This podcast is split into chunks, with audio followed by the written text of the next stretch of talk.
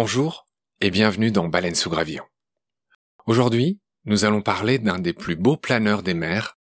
C'est aussi un géant, ou plutôt une géante. Son nom vient d'un mot espagnol qui signifie couverture.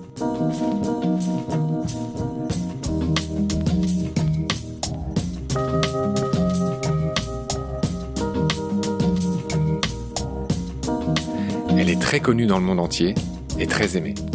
Elle inspire les artistes, les designers, et nous le verrons tout à l'heure, les biologistes, les ingénieurs et même les inventeurs.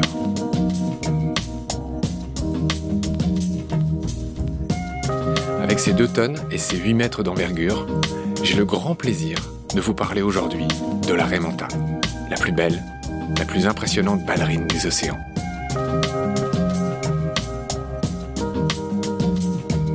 Il y a tellement de choses à raconter sur elle que j'ai décidé d'en faire deux épisodes, comme j'avais fait pour le pangolin. Aujourd'hui, je vous raconte ma rencontre avec les Raymontas, dans ma vie d'avant, celle de prof de plongée, et les caractéristiques principales de cette famille de raies très spéciale.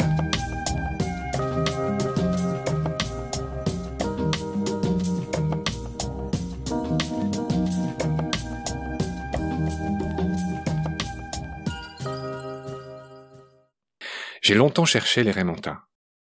J'ai travaillé cinq ans comme prof et guide de plongée dans différents endroits du monde. Avec d'autres animaux, les requins, les baleines, les dauphins, les requins-baleines, la Raymanta fait partie des Big Five des océans. Des cinq animaux que tout plongeur, toute plongeuse, rêve de croiser au moins une fois dans sa vie. Je l'ai cherché et j'ai rêvé de la rencontrer partout où j'ai travaillé et voyagé. En mer Rouge, au Mexique, en Afrique du Sud, au Mozambique, au Honduras et au Galapagos. Mais je ne les ai pas trouvés, pas vus, pendant longtemps.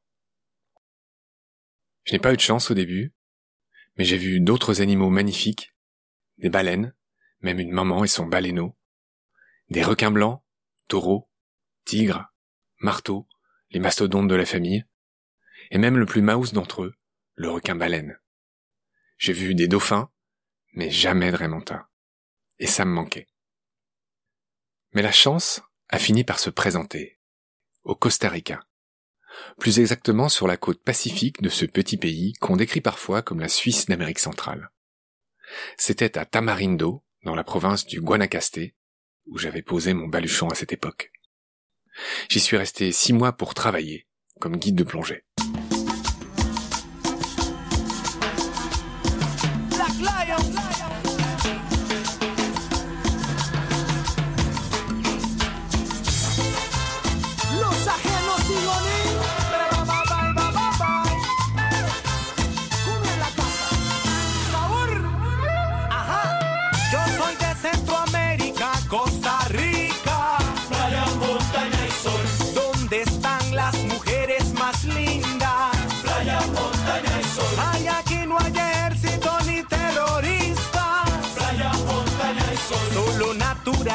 Para los turistas. Playa, montaña y sol. Es que yo soy del país más lindo, donde se empieza el día con gallo pinto. Bailando cumbia tenemos un brinco original. En ce temps-là, je travaillais pour Claudio, un Italien aux yeux malins, au crâne poli, à la voix grave, propriétaire d'un beau petit centre de plongée, une affaire familiale avec sa femme et son fils. Claudio m'a beaucoup appris. D'abord, à réparer un détendeur, ce qui n'est pas facile. Et aussi à ne pas faire fuir les clients, ce qui dans mon cas n'est pas facile non plus. Un jour que je répondais à un client que la visibilité était mauvaise, Claudio m'avait repris, après coup, avec son sourire moqueur mais bienveillant. Il m'avait expliqué, Marc, ne dis pas que la visibilité est mauvaise. Dis que la visibilité est de 5 mètres. Ainsi, tu ne mens pas et tu fais pas fuir les clients. Ne dis pas non plus que c'est pas la saison des mantas dit que ces derniers mois, nous en avons vu cinq. Claudio m'a aussi appris, et c'est le plus difficile, à savoir perdre dignement. Nous étions en 2006, et cette année-là, c'était la Coupe du Monde de football. La finale, vous vous en souvenez peut-être, opposait la France à l'Italie. J'avais évidemment parié sur la France. À la 108e minute, c'est le coup de boule historique de Zidane sur Materazzi et la défaite de la France. On voit Zizou. Ouh, Zinedine. Oh Zinedine. Pas ça. Pas du tout avec Pas ça Zinedine. Pas ça Zinedine. Oh non. Oh non, pas ça. Pas aujourd'hui, pas maintenant, pas après tout ce que tu as fait. C'était le 9 juillet 2006. J'avais parié sur la victoire française, évidemment, et Claudio, évidemment aussi, sur celle des Italiens, que j'ai toujours détesté footballistiquement, mais que j'adore pour le reste.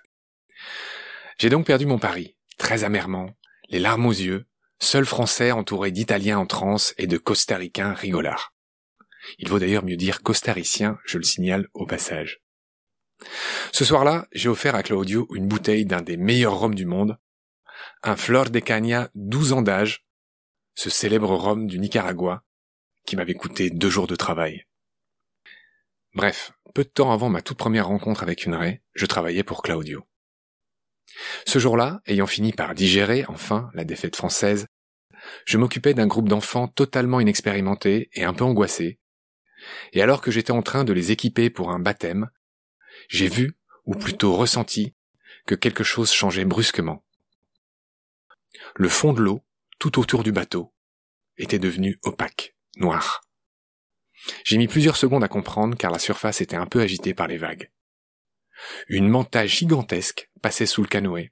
Elle faisait cinq ou six mètres d'envergure. Cinq ou six mètres, pour que vous voyez, c'est plus long qu'un grand van. Le temps que je jette toute la marmaille par-dessus bord, de manière quand même un peu sécurisée, elle avait déjà disparu. J'étais hyper déçu, j'en aurais pleuré. Il avait fallu que je sois avec des enfants inexpérimentés qui nécessitaient toute mon attention le jour de ma première rencontre tant attendue avec cet animal légendaire.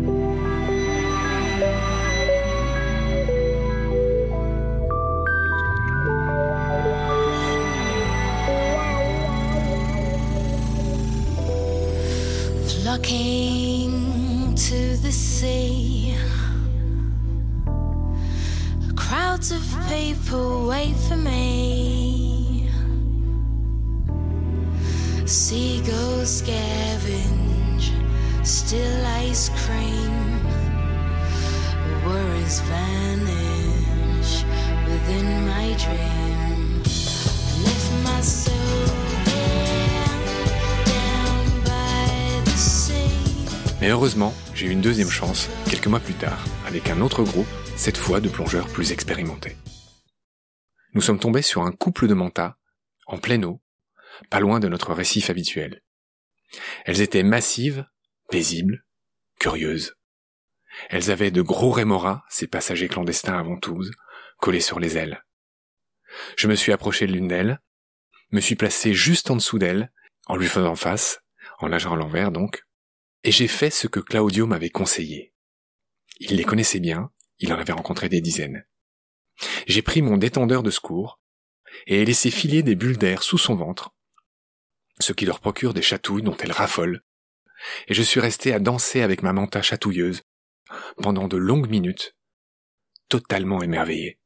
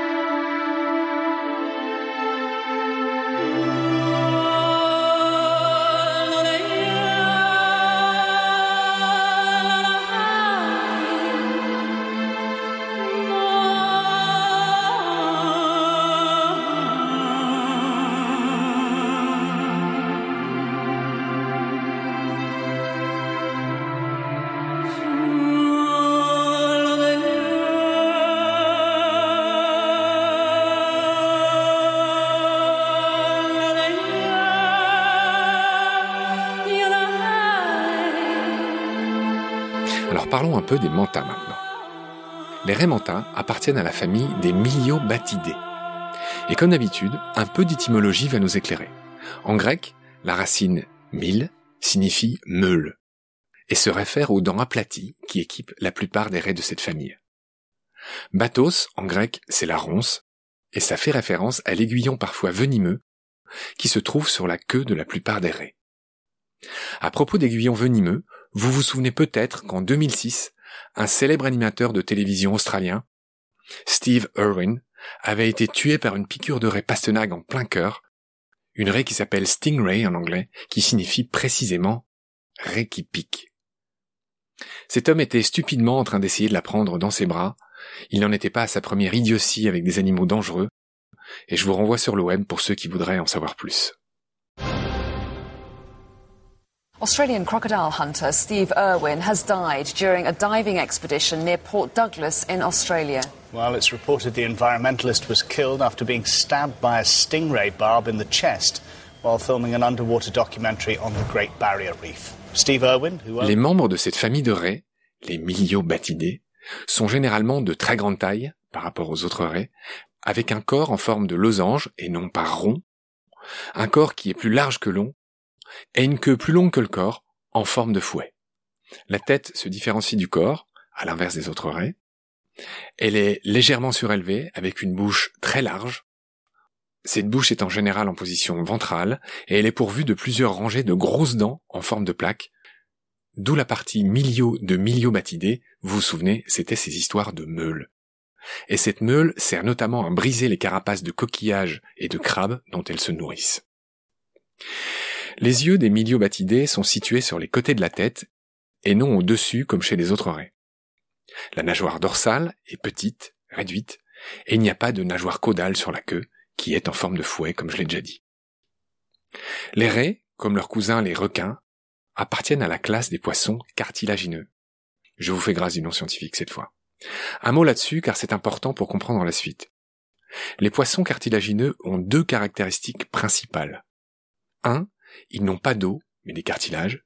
Ils sont donc en général plus souples et moins lourds que les poissons osseux, à arête. Deuxième caractéristique, les requins et les raies n'ont pas de vessie natatoire, cette petite poche de gaz qui permet aux poissons d'ajuster leur flottabilité exactement comme un plongeur. La vessie natatoire est d'ailleurs une fascinante invention des poissons. Les poissons ont un stab, comme disent les plongeurs, un gilet stabilisateur intégré. Vous voyez au passage que l'ami Cousteau n'a rien inventé, mais que c'était un lecteur malin et assidu du grand livre de la nature. Un grand biomiméticien lui aussi.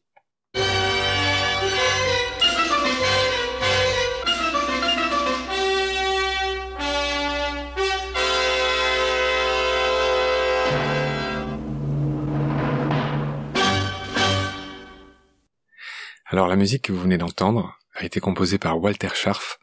C'était le générique des émissions de Jacques Cousteau.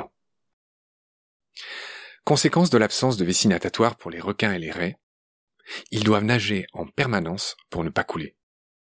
Chez les Miliobatidae, en gros les grandes raies, en forme de losange et munies d'une queue en fouet, comme les raimentas donc, deux genres se distinguent des autres raies de la famille. Et ces deux genres regroupent les raies qui ont de larges protubérances qui ressemblent à des nageoires de chaque côté de la bouche. Ça s'appelle des cornes céphaliques. D'où le nom de diable de mer, soit dit en passant. Ces appendices sont en fait des nageoires pectorales que l'évolution a transformées pour un autre usage, rabattre la nourriture vers la bouche, en général du plancton. Quand elles nagent vite et qu'elles doivent gagner en hydrodynamisme afin d'offrir le moins de résistance à l'eau, les raies enroulent ces appendices sur eux-mêmes qui prennent du coup la forme de cornes. On comprend mieux, encore une fois, leur surnom de diable de mer. Il y a donc deux genres dans ces diables de mer. Les mantas, deux espèces, et les mobulas, sept espèces. Les mantas sont les plus grandes, on l'a vu. Le plus grand spécimen mesurait 9,1 mètres d'envergure, aussi large qu'un petit avion. Les mobulas sont en général plus petites et célèbres pour leurs acrobaties, leurs sauts spectaculaires hors de l'eau, ce que les mantas font aussi. In a group as big as this, the problem is standing out from the crowd. Mobular rays have the most extraordinary way of getting noticed.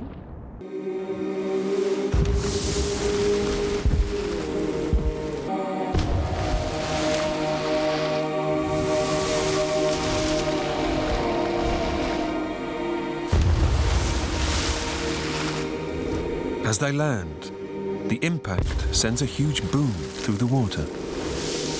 The higher they leap, bigger the bang. It's mainly males who jump like this, signaling their prowess as a mate. Females also join in, drawing attention to themselves. It's thought that those who make the biggest impact on the spectators give themselves the best odds of leaving with a mate.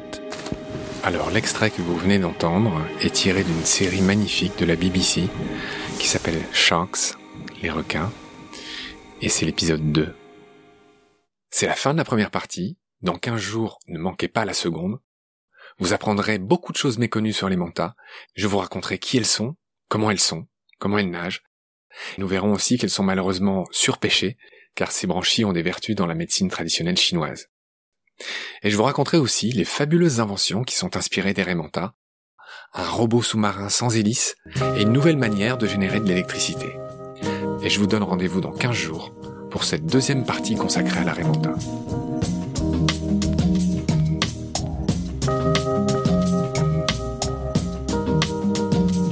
La semaine prochaine, comme d'habitude, je vous ai préparé une interview. Avez compris désormais que j'alternais, une semaine sur deux, un récit et une interview. Donc la semaine prochaine, je suis impatient de vous proposer une interview d'un scientifique très sympa qui a dédié sa vie et son travail aux arbres. Bruno Claire fait des recherches sur la partie la moins sexy de l'arbre, l'écorce. Ces recherches ont montré que l'écorce de l'arbre, en plus de le protéger, peut être et doit être considérée comme un muscle qui a un grand rôle à jouer dans la posture de l'arbre. C'est notamment grâce au rôle actif de l'écorce que l'arbre peut se tordre dans un sens ou dans un autre. Ça paraît tout bête, mais vous verrez que c'est révolutionnaire et que ça ouvre pas mal de perspectives. Avec Bruno, on en a profité pour parler des arbres en général. En tant que phénomène d'édition, on ne compte plus les livres concernant les arbres, de Peter von Leben à Ernst Zürcher, mais aussi de leur avenir dans ce monde où on les coupe, alors qu'il faudrait en planter beaucoup, beaucoup plus, ne serait-ce que pour stocker le carbone. À bientôt, prenez soin de vous et de ce qu'il y a autour de vous. Merci, au revoir.